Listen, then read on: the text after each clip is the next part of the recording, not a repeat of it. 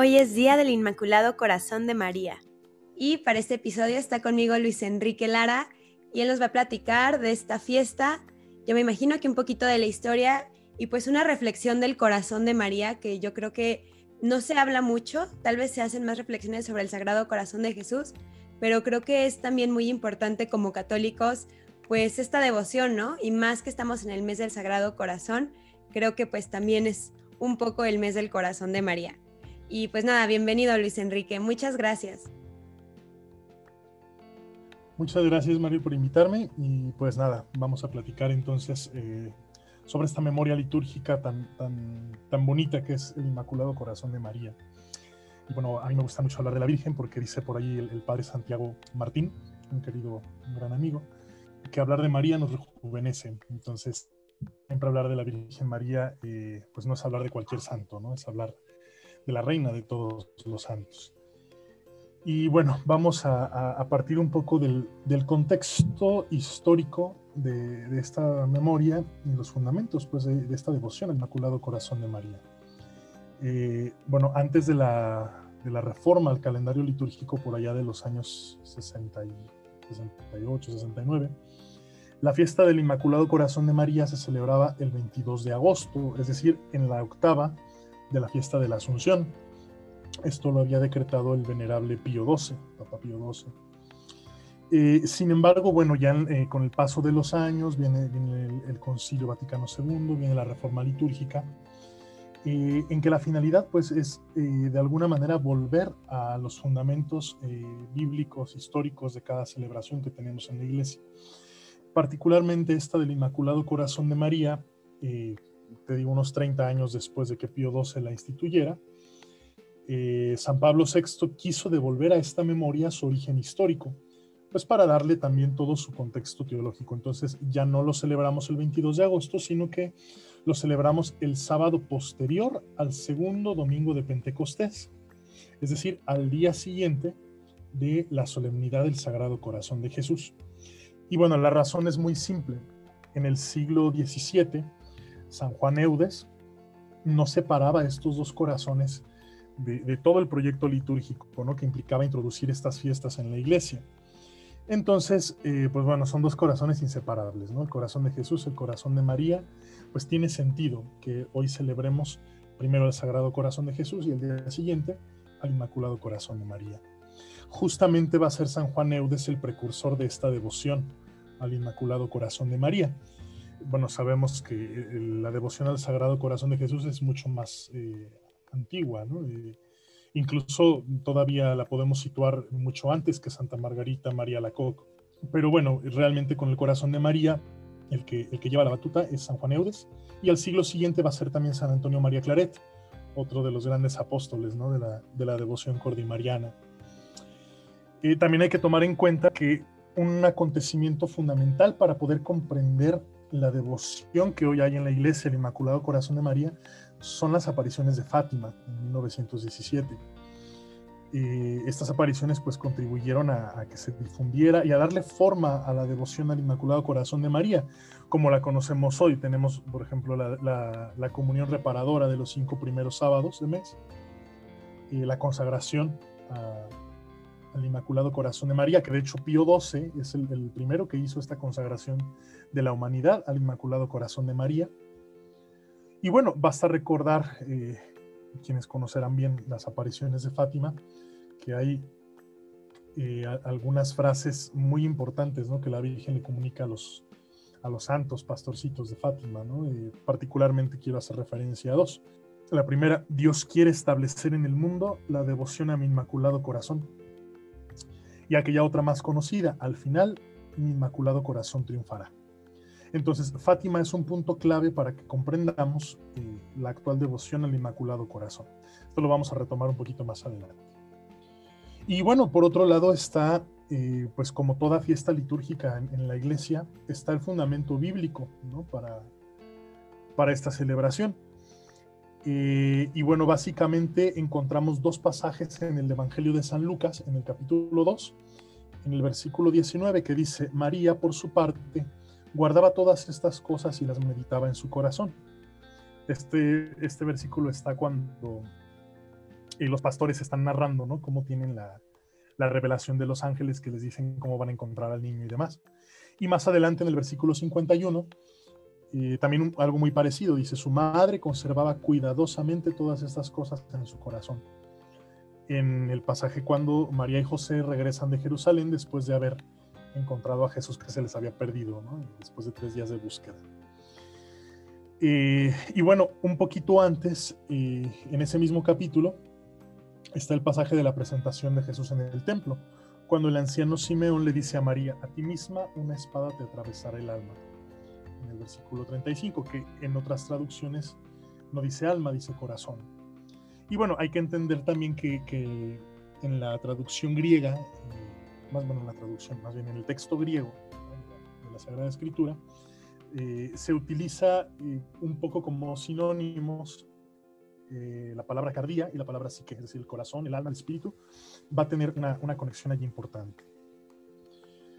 Y bueno, de aquí surge todo el fundamento bíblico, ¿no? De la, de la devoción al corazón de María. Lo vamos a ir ahondando. Vamos a, a, tratar de entender este corazón de María y bueno, los calificativos que se le dan, ¿no? Porque pues sí son, son varios y es importante pues que, que tengamos como claridad con esto, ¿no? Ahora, el corazón, pues sabemos que es eh, el que por lo regular nosotros identificamos como la sede de los sentimientos, ¿no? Hasta publicitariamente el corazón es, este, es importante, ¿no? Para vender, sobre todo por allá del mes de febrero. Pero es la víscera carnal donde más se puede percibir la vida espiritual. Esto es muy importante. El lenguaje vulgar eh, lo utiliza para pues, situaciones muy intensas, ¿no? Por ejemplo, cuando decimos te digo con todo el corazón, ¿no? Que tal cosa, o con el corazón en la mano te digo que tal, o, te quiero con todo mi corazón, ¿no? Eh, expresiones así que, llevan cierta intensidad. Entonces, eh, incluso, por ejemplo, cuando tenemos alguna intuición ¿no? de algo, decimos que tenemos una corazonada. Es decir, eh, en el corazón podemos situar el ser mismo de la persona. Y bueno, este es también en la semántica hebrea, ya no la griega que te comentaba hace rato, eh, en el contexto hebreo, hablar de corazón es hablar de la persona entera. En el corazón pues, reside la memoria, las emociones, la inteligencia, la intuición, la voluntad, la toma de decisiones, la libertad, todo, todo, ¿no? Por lo mismo, es el corazón donde se privilegia la experiencia de Dios. Eso es muy importante porque, por ejemplo, vamos a encontrar santos que que han tenido una experiencia del amor de Dios tan fuerte que les llega incluso a afectar físicamente en el corazón. Pienso, por ejemplo, en San Felipe Neri, que tuvo también esta efusión pues, del Espíritu Santo que le inflamó tanto el corazón en amor de Dios que hasta le, movió las costillas, ¿no? Como se comprobó después. La Beata Eduviges Carboni, también una mística italiana, tuvo este mismo don, ¿no? Y, el corazón se le inflamó tanto en amor a Dios, incluso físicamente, que le llegó a, mover eh, su estructura física, ¿no? las costillas para que hubiera un espacio para el corazón. Entonces, es en el, eh, en el corazón donde se da la experiencia, donde se privilegia la experiencia de Dios. El Salmo 119 hay un versículo que a mí me gusta mucho, ¿no? que dice así, correré por el camino de tus mandatos cuando me ensanches el corazón. Entonces, la experiencia interior de Dios está en relación estrecha con la voluntad de Dios, es decir, con, los con los mandamientos de Dios. Hablar entonces del corazón de María es interpretarlo en el sentido bíblico. Hablamos de la persona de María y de su disposición a esta voluntad de Dios en su vida. Hablar del corazón de María es hablar de, su intimidad, del centro, de la fuente de su vida interior y por tanto, pues de todas sus potencias y capacidades humanas, ¿no? Porque, bueno, sabemos, Nuestra Señora, eh, pues no es una, una, diosa chiquita, ¿no? Era, era plenamente humana. Sin embargo, a partir de esta experiencia interior de la Virgen Santísima, ella se hace consciente de, la gracia que Dios ha puesto en ella, totalmente ¿no? llena de gracia, como dirá el mismo Evangelio de San Lucas, la que Jaritomeni. Y de aquí brota entonces de su corazón esta entera disponibilidad a la voluntad de Dios en su vida y su cooperación en la obra de la redención. Entonces son, son elementos muy importantes. Ahora bien, hay varios rasgos del corazón de María que la liturgia nos propone que son dignos de considerar. Son varios, eh, los comentaré brevemente, ¿no? Por principio de cuentas el título, ¿no? Inmaculado. El corazón de María es inmaculado. Es decir, eh, como entendemos, ¿no? El, dogma de la Inmaculada Concepción, preservada del pecado original en virtud de su maternidad divina. Inmaculado Corazón de María, es decir, en su corazón, que es el centro, lo que decía, ¿no? el, el centro de todas sus emociones, de toda su voluntad, su memoria, su entendimiento, en ese corazón no hay pecado, no hay ni sombra de pecado, es un corazón inmaculado, es el primer calificativo que tenemos del corazón de María. Segundo, es un corazón sabio. Eh, nosotros invocamos, bueno, en la letanía lauretana hay unos títulos preciosos, pero hay unos que de repente nos pueden pasar medio desapercibidos. María es la reina de los profetas. Entonces, al ser reina de los profetas, María Santísima pues conocía perfectamente bien la palabra de Dios. Dicho sea de paso, por la presentación de la Virgen en el templo, sabemos que María no era una ignorante de las Sagradas Escrituras, conocía perfectamente bien el mensaje de la palabra de Dios que se había revelado a los profetas antiguos. Del Antiguo Testamento. Entonces, este conocimiento, esta sabiduría bíblica de Santa María, lo confrontaba con los hechos que ella vivía diariamente con Jesucristo a partir de la Anunciación y hasta la, ascensión a los cielos. Entonces, eso es un corazón sabio porque vivía directamente con Jesucristo, que es la sabiduría encarnada del Padre.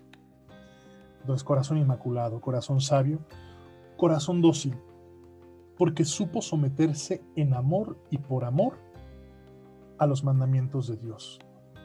Sí, eh, a mí me, encanta el, pasaje de la Anunciación porque ella, cuando se está entrevistando con el ángel que le dice cómo va a ser y todo esto, que va a ser la madre de Dios, ella no pregunta eh, por qué, no pregunta cómo.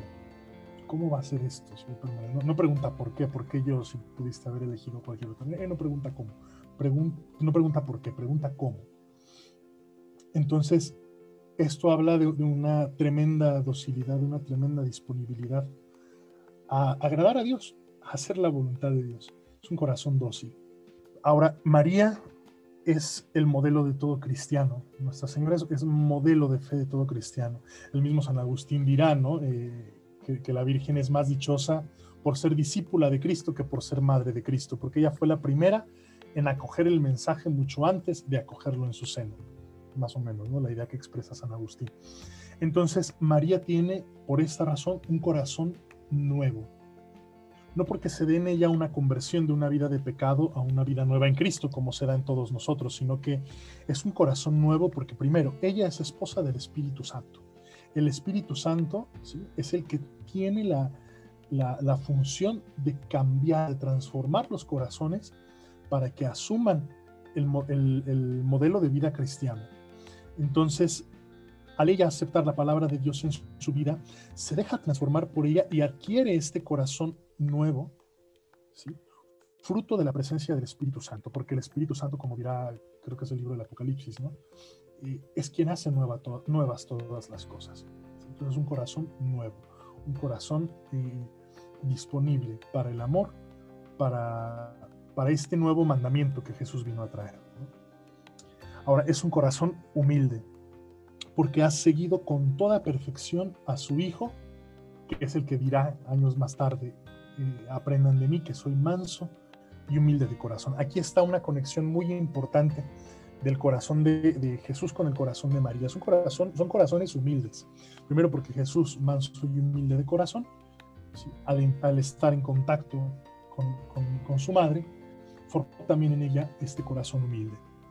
Y también eh, es como un, un aprendizaje mutuo, ¿no? Jesús que aprende de la, de la, ternura del corazón de su madre, pero también la madre que aprende esta, esta bondad y esta dulzura del corazón del hijo.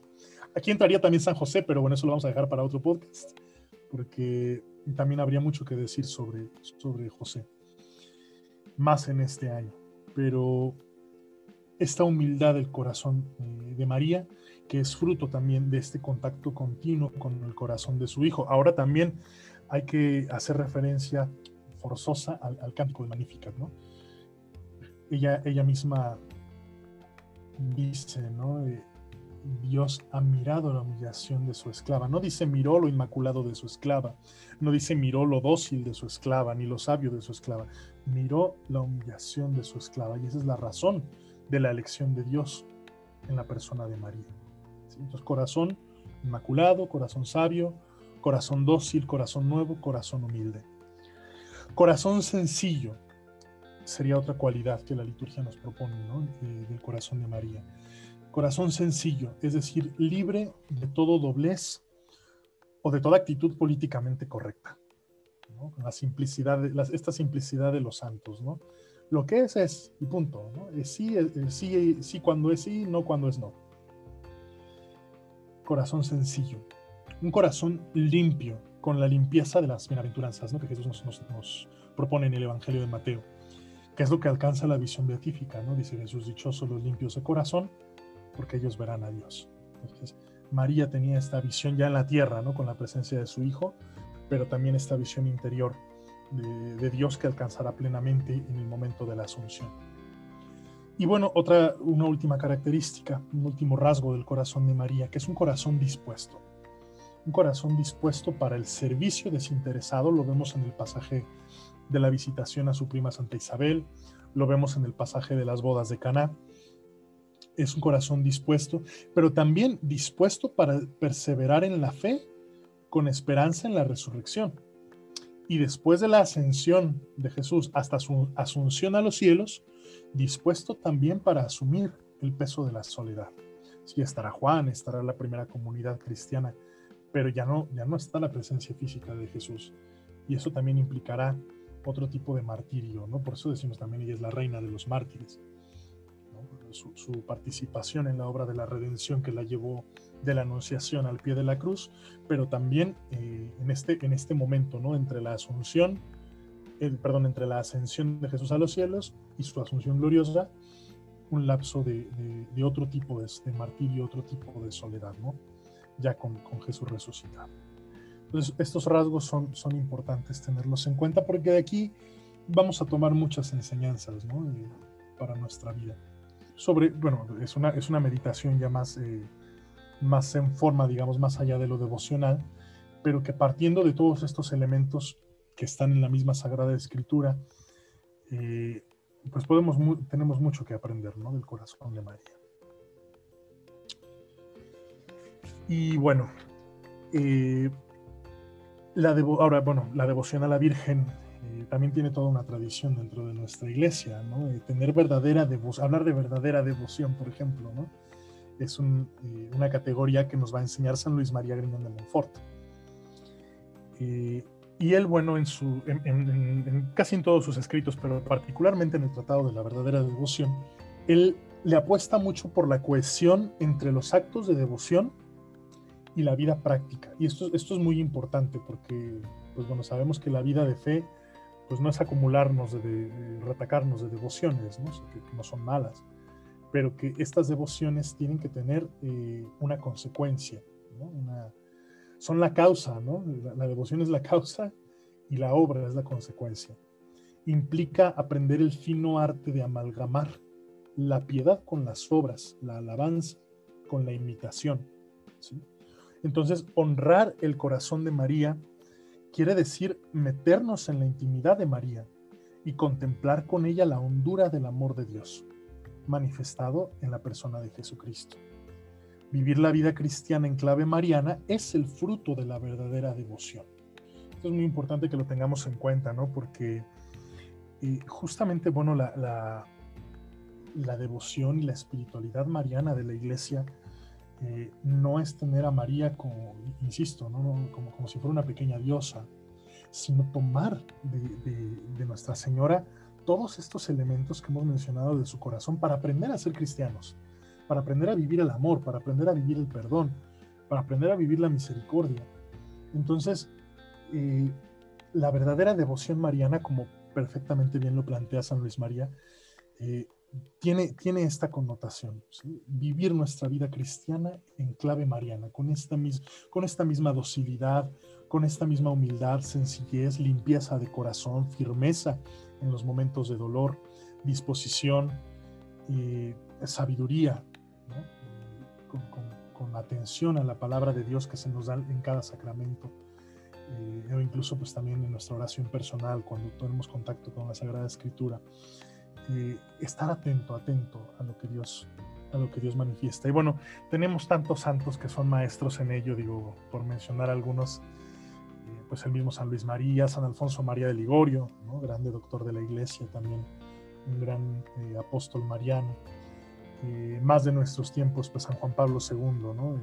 toda, toda su todo su magisterio mariano pues es realmente una joya, ¿no? Y, y, fruto pues también de toda esta tradición de la iglesia, desde San Bernardo, el mismo San Efrén, ¿no? Que, que le decían el arpa del Espíritu Santo, pues cuántas cosas preciosas no escribió también sobre la Madre de Dios, ¿no? Entonces, al, hablar, al referirnos a María, tendríamos que asumir pues e, estos, esta perspectiva, ¿no? Eh, yo recuerdo mucho de San Agustín, cómo hace referencia a Santa Mónica en las confesiones, a su mamá.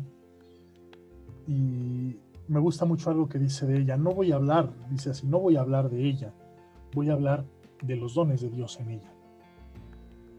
Es decir, aquí el protagonista es la, aquí la, única protagonista es la Trinidad, que obró en el corazón de María, que, sigue obrando a través de María en la actualidad. Y arrancar pues eh, de, este corazón de María la gracia de la santidad, que, sería como el objetivo ¿no? de cualquier devoción, tanto al Sagrado Corazón, al Inmaculado Corazón de María, a la Divina Misericordia, que podamos llegar a, la santidad. Y bueno, María pues es, es, maestra, ¿no? Por su honda vida interior, por su, su, plena entrega a Dios, modelo en cualquier estado de vida. Y bueno, como frutos, digamos, de esta devoción al Inmaculado Corazón de María, yo quisiera, eh, bueno, serán muchos, sin duda, pero yo quisiera rescatar solamente dos. El primero es la conversión, y al final es la santidad, ¿no? la, conversión constante. La conversión no es de la noche a la mañana, eh, puede tener a lo mejor un suceso determinante, pero que es un camino continuo, ¿no? Es que ya me convertí hoy y mañana ya soy otro. Eh, es proceso, es, camino. Y en esto pues tenemos que ser muy realistas. También Santa Teresa decía, humildad es andar en verdad.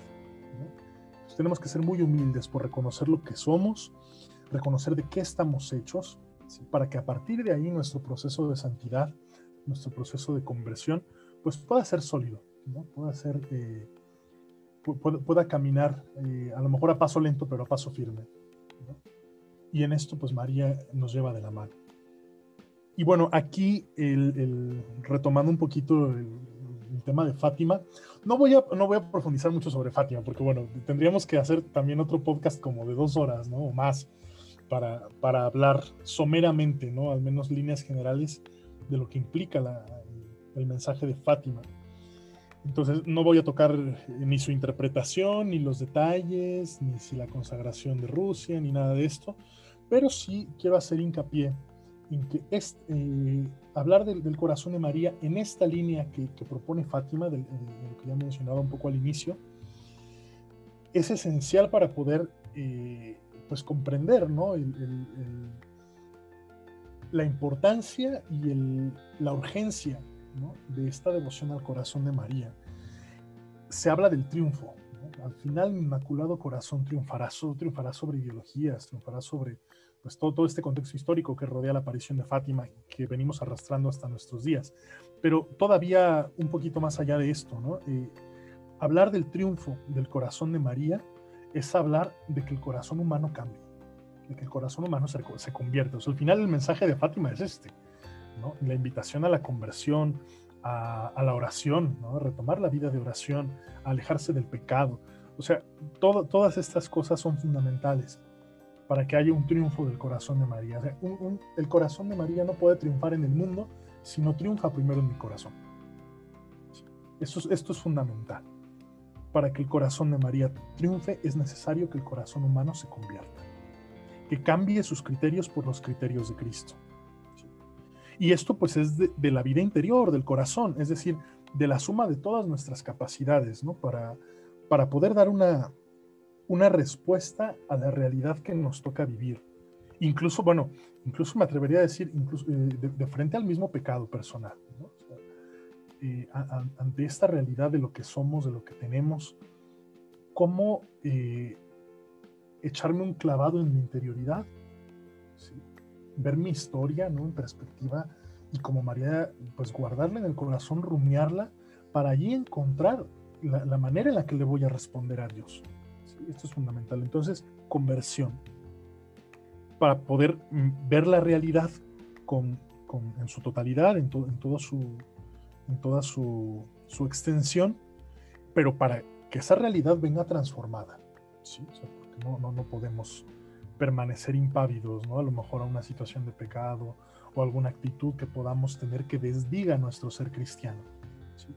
Por un lado eso. Ahora, María guardaba todas esas cosas, todas esas cosas, pues imagínate las cosas que no guardaba en su corazón, ¿no? Para, y las guardaba, es decir, las contemplaba, las rumiaba, las guardaba en su memoria, en su atención, las tenía delante de, de sí para poder crecer en su comprensión de lo que Dios estaba haciendo en ella. Porque ella tiene que hacer este camino. Creo que lo vemos muy claro en este pasaje, ¿no? Donde Jesús se pierde, bueno, se queda ahí en, Jerusalén, los padres se regresan, eh, José y María pensando, que uno, pensando uno que estaba con el otro, eh, y que al final eh, María pues le reprocha a Jesús, le dice, bueno, ¿por qué nos has hecho esto?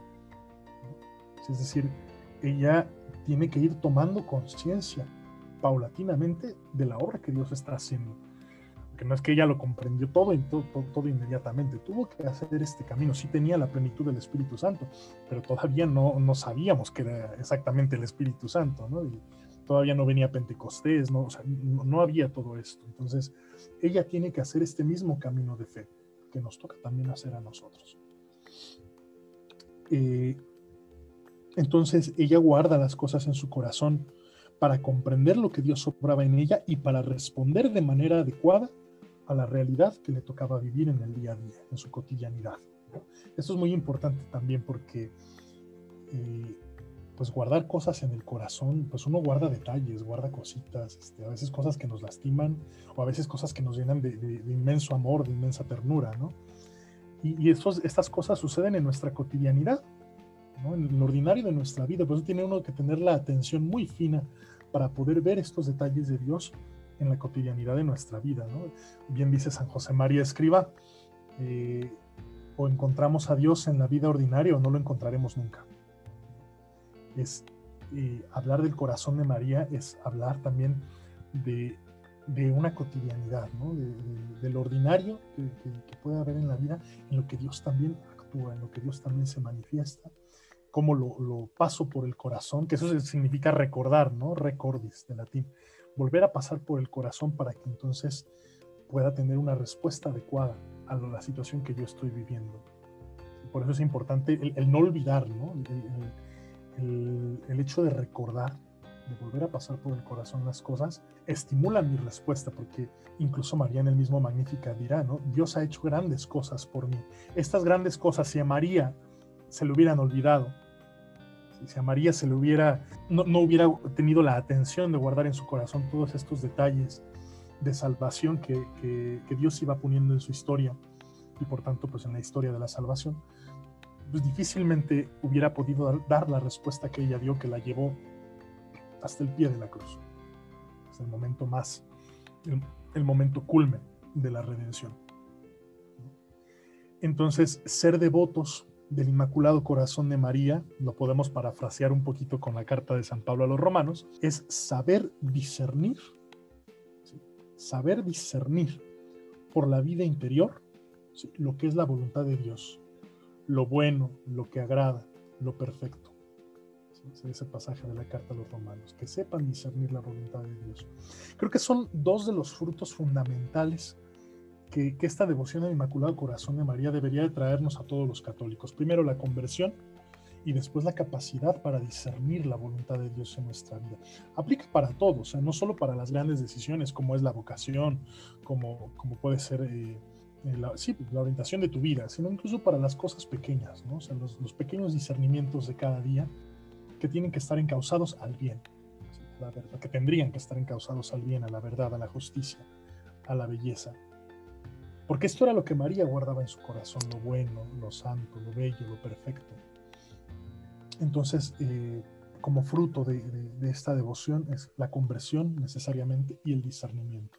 María, que es la esposa del Espíritu Santo, pues es maestra del discernimiento. Vaya, recordar, eh, recordemos un poquito ¿no? a, San Ignacio de Loyola con sus ejercicios espirituales. ¿no? sabemos que, que, él recibe los ejercicios en una, en, una, serie de apariciones de la Virgen, que es ella misma quien le, acompaña y casi quien le dicta los ejercicios espirituales. Entonces, ella, la maestra de la oración, la maestra de la interioridad, la maestra del discernimiento, pues qué mejor, ¿no? Que echarnos un clavado en su corazón. San Juan Pablo II, en, esa carta preciosa de, del año 2002, Rosarium Virginis María, eh, habla del rosario como la escuela del corazón de María, es decir, esa escuela donde podemos ver a Jesús a través del corazón de la Madre. Ver toda la historia de nuestra salvación, de toda la historia del Señor, como acontecimiento de salvación personal, a través del corazón de María, inspirándonos en sus mismos sentimientos, en su misma adhesión a la voluntad de Dios, en todos estos rasgos que acabamos de mencionar.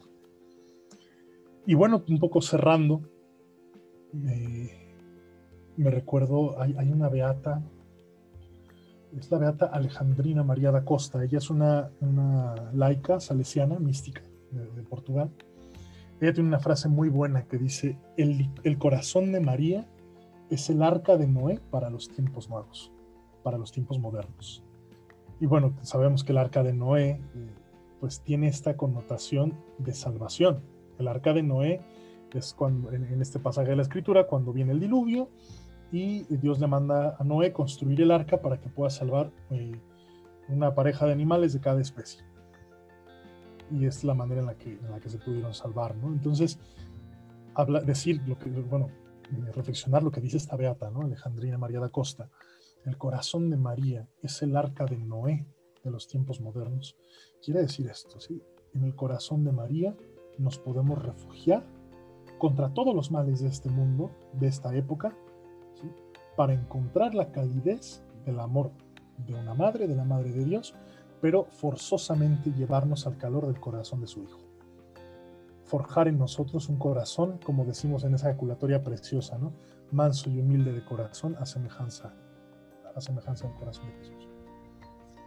Entonces, pues bueno, hay mucho que aprender del corazón de María, no solo honrarlo a nivel devocional, a nivel eh, pues, de hacer nuestra comunión reparadora los primeros cinco sábados de mes, no, todavía más allá, eh, asumir estos criterios, estos sentimientos, esta sabiduría, esta docilidad, humildad del corazón de María, para que nuestro corazón sea como el de ella y sea como el de Jesús.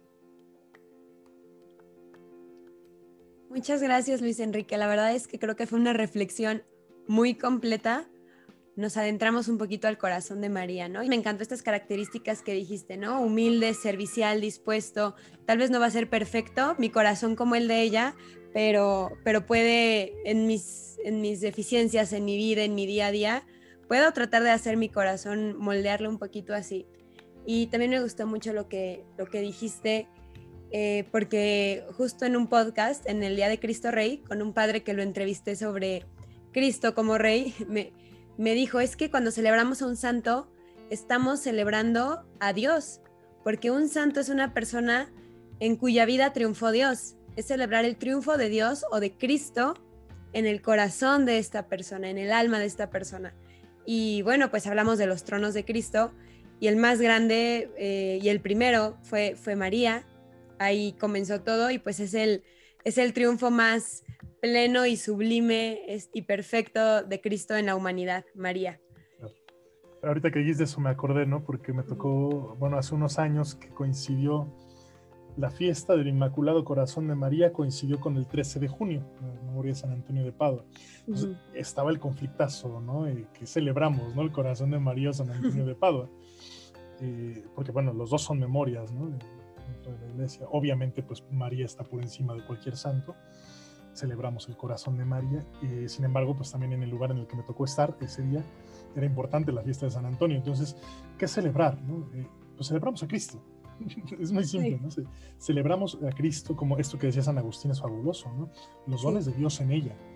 O sea, es, es celebrar la obra de Dios que transformó estos corazones y que por eso tuvieron el impacto que tuvieron. Digo, pensamos en San Antonio, un santo del siglo XIII, que a la fecha sigue siendo tan amado, tan querido, tan invocado. Eh, pues bueno, habla de toda esta obra de Dios en ellos. Entonces celebramos a Dios, celebramos los dones de Dios, el Espíritu Santo, la Trinidad entera que obró en esos corazones, ¿no? de estos hermanos nuestros. Sí, y bueno, en una reflexión, si no es teológicamente correcto, lo corto. ¿eh? eh en una reflexión que escuché de un padre, él decía que María, pues es el modelo de cómo vamos a ser los cristianos, pues en este, en, el cielo, pues en plenitud, o el hombre escatológico. O sea, María en la, en, en la tierra pues es un reflejo a lo que, bueno, estamos obviamente llamados a ser como Cristo, pero esta comunión perfecta con Dios es como un adelanto un poquito que Cristo nos presenta en una criatura de esta comunión perfecta que tendremos con Él. Entonces, creo que es una devoción muy linda, que muy, muy grande en México, pero creo que tenemos que profundizarla más este, de, lo que, de lo que nos quedamos, ¿no? Que con la tradición, sino tenemos que ir como a la raíz y pues meditar en los misterios y como tú bien dices, pues en el rosario, que el rosario es la forma de, estudiar teología más, es la primera forma. Y pues bueno, te agradezco mucho Luis Enrique por esta reflexión, por este recorrido que, que hicimos, pues tan sencillo, obviamente pues conocer el corazón de María. Es, que hablar del corazón de María es, podemos estar horas, desde San Bernardo, ¿no? Aquella famosa frase de María nunca satis. De María nunca vamos a decir lo suficiente. Claro. Pero eh, sí, yo creo que, bueno, al, menos creo que esto que acabo de compartir, eh, me parece que serán los rasgos esenciales. Se puede hablar mucho, es más, hablar del corazón de María única y exclusivamente desde la perspectiva de Fátima, da para mucho. Pero más allá todavía pues, de esto, yo creo que hay que partir siempre del Evangelio, de la Sagrada Escritura. Esta es la María en la que creemos eh, los católicos la María que amamos, la María que alabamos, la María de la que aprendemos cómo amar a Jesús, cómo amar a la Trinidad, cómo tener este vínculo con la Trinidad. María, María Santísima, que es eh, hija del Padre, madre del Hijo, esposa del Espíritu Santo. Es esta plena comunión. Y, bien, y como bien decía este sacerdote que te dijo, ¿no? sea, ella es modelo, el modelo del hombre escatológico, porque es lo que estamos llamados a hacer, a la comunión perfecta con la Trinidad. Somos seres creados para la comunión por lo mismo, el principal empeño, y decía Santa Teresa Benedicta de la Cruz, Edith Stein, que es una santa fabulosa, eh, ella decía, la medida del amor a Dios es el amor al prójimo. San Juan lo, decía también en, otra parte, ¿no? Eh, quien ama a, Dios a quien no ve y no ama a su prójimo a quien ve es un mentiroso. Es decir, eh, este anhelo de comunión profunda con Dios se tiene que manifestar de manera comunitaria. ¿Cuál es tu comunidad? Pues la gente con la, que, con la que vives, con la que convives todos los días. ¿Cómo son tus relaciones con las demás personas? ¿Son relaciones que transparentan a Dios? O sea, pensar, por ejemplo, cómo, fue, pensar en la angustia de los novios en Caná, por ejemplo. ¿Cómo, cómo, cómo le han de haber manifestado a lo mejor a la Virgen, ¿no? Lo que estaba pasando porque ellos a lo mejor no saben, pues seguramente los novios en Cana no tenían ni idea de que esta mujer era la madre de Dios. Y sin embargo, tal era la, comunión de María con Dios que lo transparentaba, lo, reflejaba. De manera que podemos inferir que quien se acercó a María en ese momento de las bodas de Caná para pedir su ayuda es porque sabía que en ella había algo totalmente fuera de lo común, una presencia de Dios que le invadía y que confiaba plenamente en, la acción de Dios, ¿no? Tal vez el punto que provoca el primer milagro de Jesús. Entonces, creo que es un, o sea, la devoción mariana siempre, siempre, como decía San Luis María, ¿no? Es trasladarlo a, nuestra vida cotidiana, aprender este fino arte, ¿no? De, amalgamar la devoción, la, la, piedad con las obras, el amor a Dios, el amor a la Virgen con el amor al prójimo, con el amor a, la comunidad. ¿Por qué? Porque estamos llamados a hacer comunión. Como María es reflejo de esta comunión con la Trinidad. Y es lo que vamos a hacer después, en la vida eterna. ¿no? Esta, eh, este gozar de Dios es estar en plena comunión con Él, pero tenemos que ejercitarnos acá. Esta comunión de voluntades, comunión de pensamiento, que lo que, lo que yo quiero sea lo que Dios quiere, ¿no? Y bueno, es todo un camino, por eso es el discernimiento. Yo creo que es, eh, tener devoción al Inmaculado Corazón de María, más allá del órgano corazón, ¿no? Eh, pues, hay otras devociones marianas, pues designa a, lo mismo, ¿no? La persona de María, la disposición de María, todos estos rasgos que, híjole, o sea, a lo mejor yo te los mencioné casi en una serie de nueve, ¿no? Rasgos, pero, pero no es así como que tan fácil, ¿no? Este, de asumirlos o de, interiorizarlos, ¿no? Se necesita silencio también. La necesidad del silencio es, es fundamental porque es allí donde Dios habla. Y es ahí donde María sin duda aprendió a vivir su vida de fe. Así es, es verdad, el silencio y pues buscar qué podemos nosotros aprender de ella y, como tú dices, en nuestra comunidad y en nuestra realidad, pues incorporarlo, porque solo tenemos una vida para amar a Dios, solo tenemos una vida para moldear nuestro corazón. Y pues bueno, cada día es la oportunidad y es el único momento en el que podemos hacerlo, el presente y hoy. Sin duda. Pues bueno, Muchas gracias Luis Enrique. Eh, no sé si quisieras acabar con una oración y con una jaculatoria del corazón de María. Pues vamos a hacer la oración litúrgica de esta fiesta del corazón de María para pedirle al Señor que nos ayude a moldear nuestro corazón, el ejemplo del corazón de María, que podamos aprender sus virtudes, sus rasgos, de alguna manera hacerlos nuestros, aunque sea poquito, aunque sea poquito pero que podamos ser reflejo de, este amor de Dios que se derramó abundantemente en el corazón de María. En el nombre del Padre, del Hijo y del Espíritu Santo. Amén.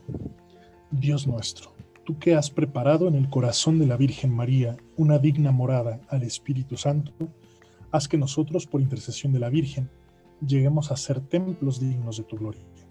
Por nuestro Señor Jesucristo, tu Hijo, que vive y reina contigo en la unidad del Espíritu Santo y es Dios, por los siglos de los siglos. Amén.